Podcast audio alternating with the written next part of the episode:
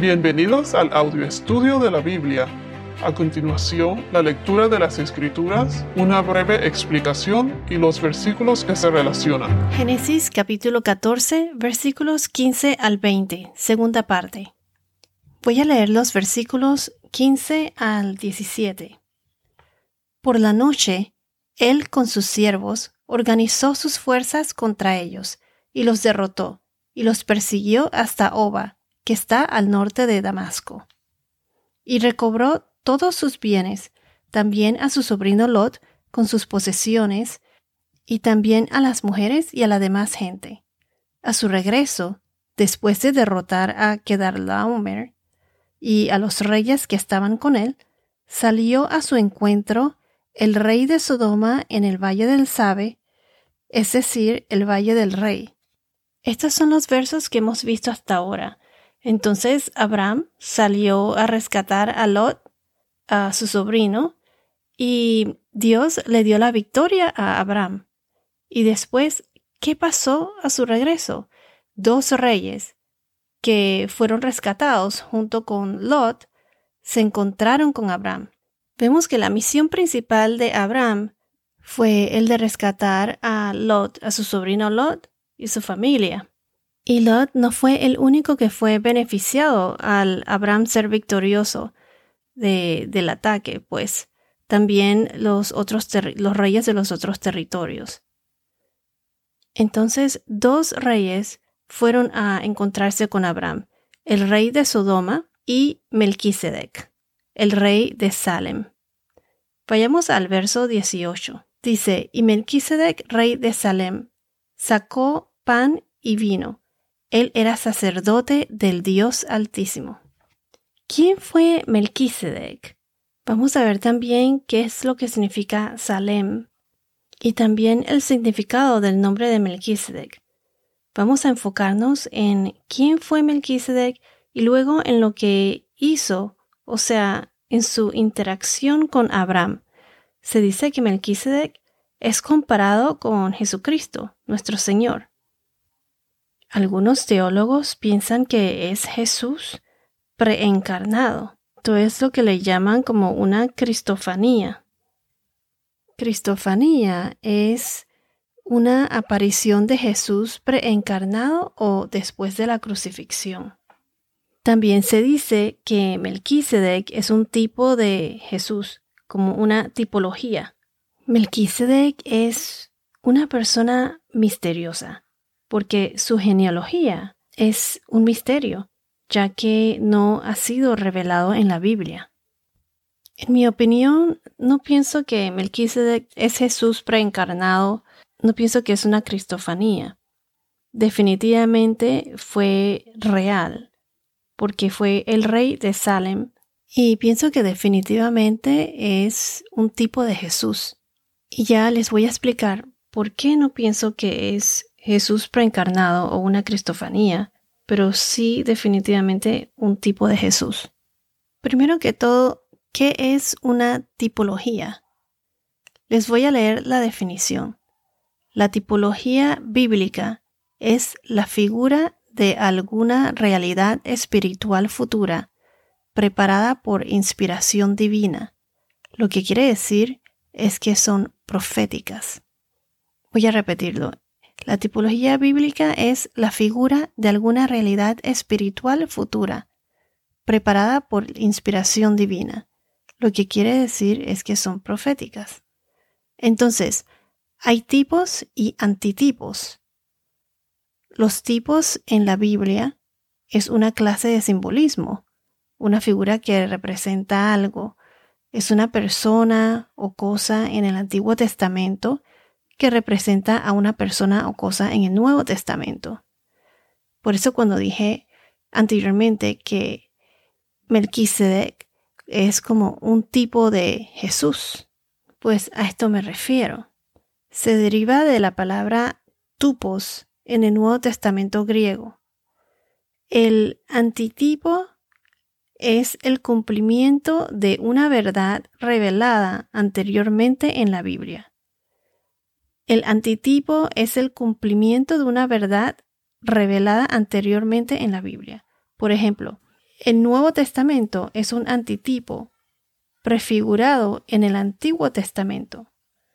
O, o sea, que un tipo es una verdad que se ha revelado en el Antiguo Testamento. El antitipo es el cumplimiento de esa verdad revelada en el Nuevo Testamento. O sea que Melquisedec es un tipo de Jesús. Jesús es el antitipo. Lo que quiero decir es que el Antiguo Testamento habla todo acerca de Jesucristo. Las profecías, la venida de Jesús y todo eso pues en el Antiguo Testamento. Y ¿Cuál es el enfoque en el Nuevo Testamento?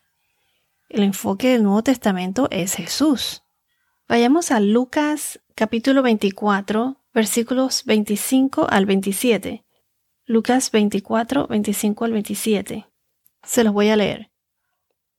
Entonces Jesús les dijo, Oh insensatos y tardos de corazón, para creer todo lo que los profetas han dicho.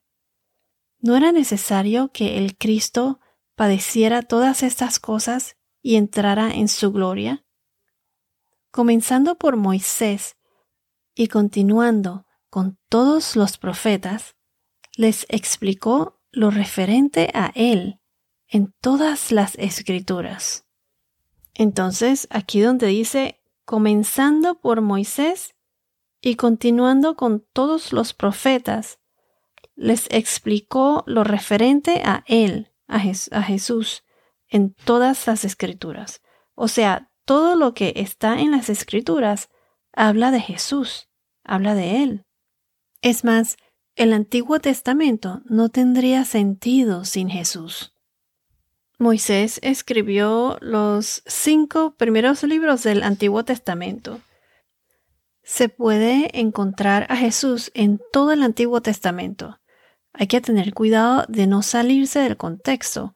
Por ejemplo, en el libro de Hebreos hay mucha tipología.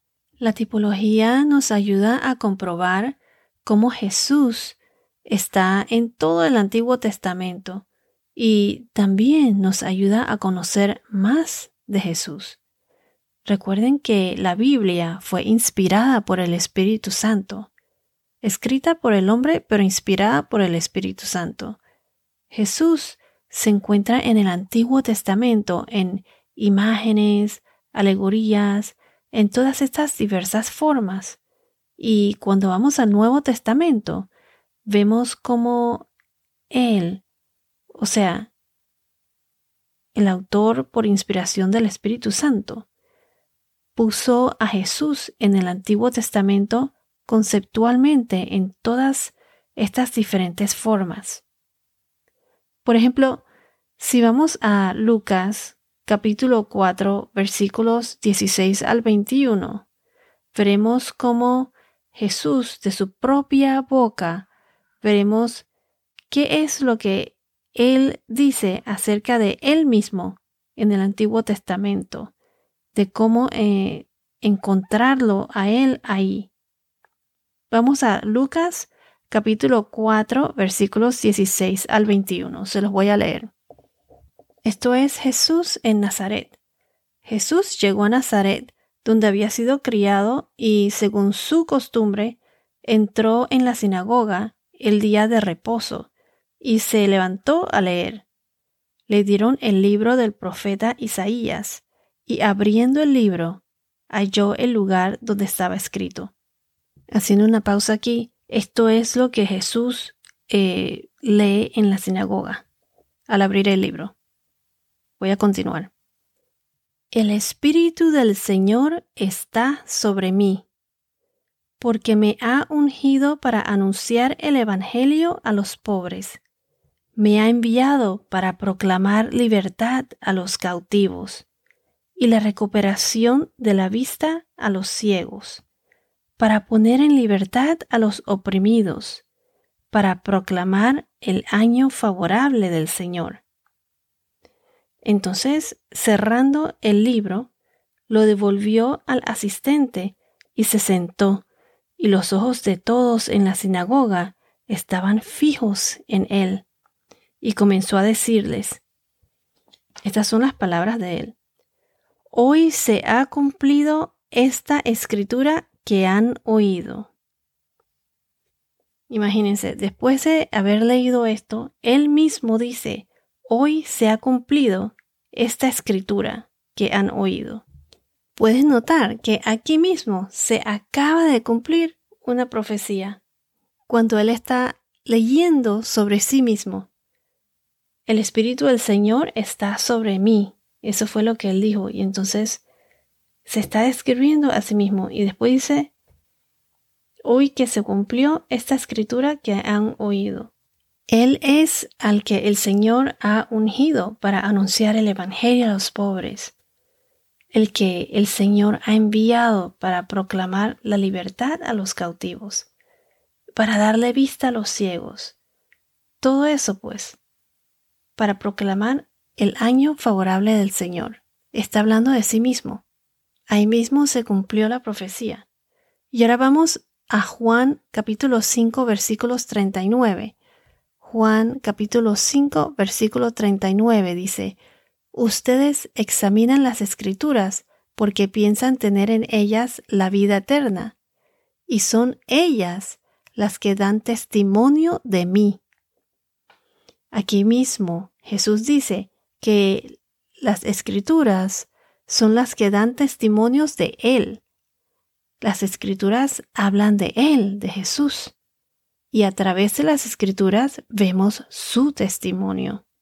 Aquí podemos comprobar lo que mencioné anteriormente, de cómo todo lo escrito en el Antiguo Testamento habla, es testimonio de mí, o sea, habla de Jesús, de Él mismo. Y si continuamos ahí mismo en Juan capítulo 5 versículos 45 al 47, nos dice así, no piensen que yo los acusaré delante del Padre. El que los acusa es Moisés, en quien ustedes han puesto su esperanza. Porque si creyeran a Moisés, me creerían a mí, porque de mí escribió él. Pero si no creen sus escritos, ¿cómo creerán mis palabras? Estas fueron las palabras de Jesús. Y él mismo aquí dice, porque de mí escribió él, refiriéndose a Moisés, de mí escribió Moisés. Moisés escribió de Jesús. Aquí nuevamente explica Jesús que Moisés, uno de los grandes patriarcas en la Biblia, Moisés fue el que escribió los primeros cinco libros del Antiguo Testamento. Dice que porque de mí, o sea, de Jesús, escribió él, Moisés. ¿Han oído del Pentateuco? Pues Moisés escribió lo que se le llama Pentateuco. Penta significa cinco y teuco es como en inglés dice roll o volume, o sea, los, rollos eh, en griego. Moisés escribió Génesis, Éxodo, Levítico, Números y Deuteronomio. La palabra en hebreo es Torah, el conjunto de los cinco primeros libros de la Biblia. Torah significa enseñanza, instrucción o ley, de manera que en sus cinco libros se recogen las enseñanzas de Dios al pueblo de Israel. Por ejemplo, en el libro de Hechos, nos, ah, Pedro nos dice cómo el Antiguo Testamento usa a los profetas para hablar de Jesús, sus profecías eh, y todo eso. Se los voy a leer. Hechos capítulo 3 versículos 21 al 26. A él el cielo debe recibir hasta el día de la restauración de todas las cosas, acerca de lo cual Dios habló por boca de sus santos profetas desde tiempos antiguos. Moisés dijo, El Señor Dios les levantará a ustedes un profeta como yo de entre sus hermanos. A él prestarán atención en todo cuanto les diga. Y sucederá que todo el que no preste atención a aquel profeta será totalmente destruido de entre el pueblo. Asimismo, todos los profetas que han hablado desde Samuel y sus sucesores en adelante también anunciaron estos días. Ustedes son los hijos de los profetas y del pacto que Dios hizo con sus padres al decir a Abraham, y en tu simiente serán benditas todas las familias de la tierra. Para ustedes, en primer lugar, Dios, habiendo resucitado a su siervo, lo ha enviado para que los bendiga, a fin de apartar a cada uno de ustedes de sus iniquidades. Por ejemplo, en Isaías 53, todo esto habla de Jesús 600 años antes de que se cumpliera. Y así sucesivamente habla de Cristo Jesús. Y lo más asombroso, eh, como lo acabo de leer, es que lo es escrito en el Antiguo Testamento fue mucho antes de que Jesús naciera. Evidencia total. Si vamos a Apocalipsis capítulo 19 versículo 10, Apocalipsis 19 10, aquí el ángel le dice a Juan que no lo adore, que no adora al ángel, que al que hay que adorar es a Dios y al final le dice, el testimonio de Jesús es el espíritu de la profecía. Jesús es la clave para entender el Antiguo Testamento. En 2 Corintios capítulo 3 versículo 15 a 16 dice, Y hasta el día de hoy, cada vez que se lee a Moisés, un velo es puesto sobre sus corazones pero cuando alguien se vuelve al Señor, el velo es quitado. El testimonio de Jesús es el espíritu de la profecía y el velo ha sido removido. Quiero añadir que cuando hablamos de tipología, hay que tener cuidado porque hay muchas religiones que abusan y crean sus propias doctrinas y tratan de usar tipología y añadir a las escrituras y sacan las escrituras de contexto para reforzar sus doctrinas y así probar o convencer a las personas que, que es así, pues. La tipología comienza con la teología. Y entonces esta teología que se encuentra en el Antiguo Testamento se refleja en la teología figurativa en las enseñanzas del Nuevo Testamento. No comienza con enseñanzas o doctrinas fuera de la Biblia, ya sea cartas, documentos o otros libros que no aparecen en la Biblia, y entonces tratan de forzarlos en las escrituras para poder probar su punto o doctrina, pues, y que no se encuentra por su propia naturaleza en la Biblia. Hay reglas por seguir, o sea, no te dejes engañar de falsas enseñanzas. Muchas veces hay enseñanzas que son aceptadas por los creyentes y cuando uno se pregunta, ¿dónde está eso en la Biblia? Entonces comienza uno a buscar y no puede encontrar las respuestas.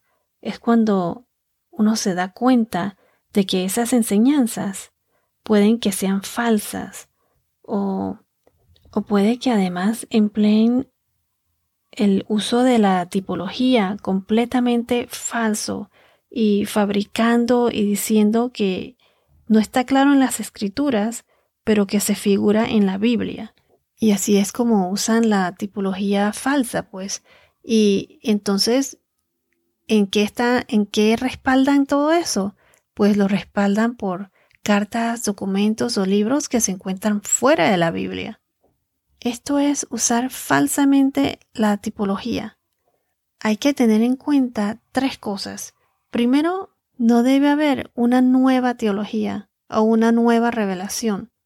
Como acabo de mencionar, se comienza con las enseñanzas del Nuevo Testamento, que ya están ahí, reflejadas en forma figurativa en las enseñanzas del Antiguo Testamento.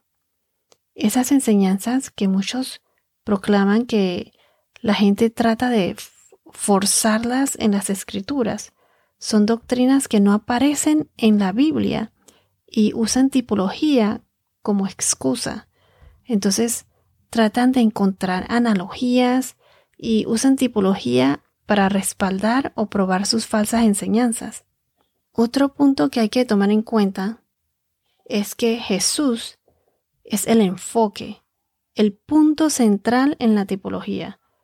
Es todo acerca de Jesús, como lo mencionamos en las escrituras de Juan eh, que acabamos de leer. Las escrituras es todo acerca de Jesús.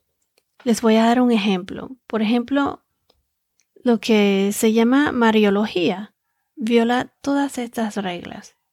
María es súper bendecida entre todas las mujeres. No me quiero que me malinterpreten. Eh, no tengo nada en contra de María. Pero lo que quiero decir es que así como lo que pasó con Moisés y la serpiente de bronce, que estudiaremos más adelante, en donde Moisés anunció que el que mirara a la serpiente sería curado, la serpiente de bronce. Entonces, las generaciones que vinieron después de eso comenzaron a adorar la serpiente de bronce e hicieron un ídolo de eso. Asimismo, generaciones después, como hoy en día, adoran y le rezan a María como idolatría, pues, y comenzaron a añadir más de lo que originalmente aparece en la Biblia usando tipología. Y ese es un problema. Pero bueno, esto es un estudio aparte. Refiriéndome a la Mariología, por ejemplo, ¿Se puede encontrar o respaldar esas doctrinas nuevas sin usar tipología? ¿Aparece claramente todo eso en las escrituras? Verán que no. Y entonces es como quien dice que si no está en el Nuevo Testamento, busquemos una tipología que respalde esta nueva doctrina. El último punto que quiero hacer, el tercer punto, es que la Biblia nos sirve de guía para identificar todos estos tipos. Los versos deben estar respaldados claramente por otros versos en la Biblia, sin estar añadiendo nuevas enseñanzas o nuevas doctrinas creadas por el hombre y tratar de forzarlas en el Nuevo Testamento o el Antiguo Testamento usando tipología. Más bien se debe respaldar un verso con otro. Bueno, Volviendo a Melquisedec, es importante saber esto de la tipología para no poder dejarnos engañar por falsas doctrinas o enseñanzas. Hay que escudriñar la Biblia. En el próximo podcast continuaremos con Melquisedec y descubriremos muchísimo más. Bueno, esto es todo por ahora. Que tengas un día muy bendecido y hasta la próxima.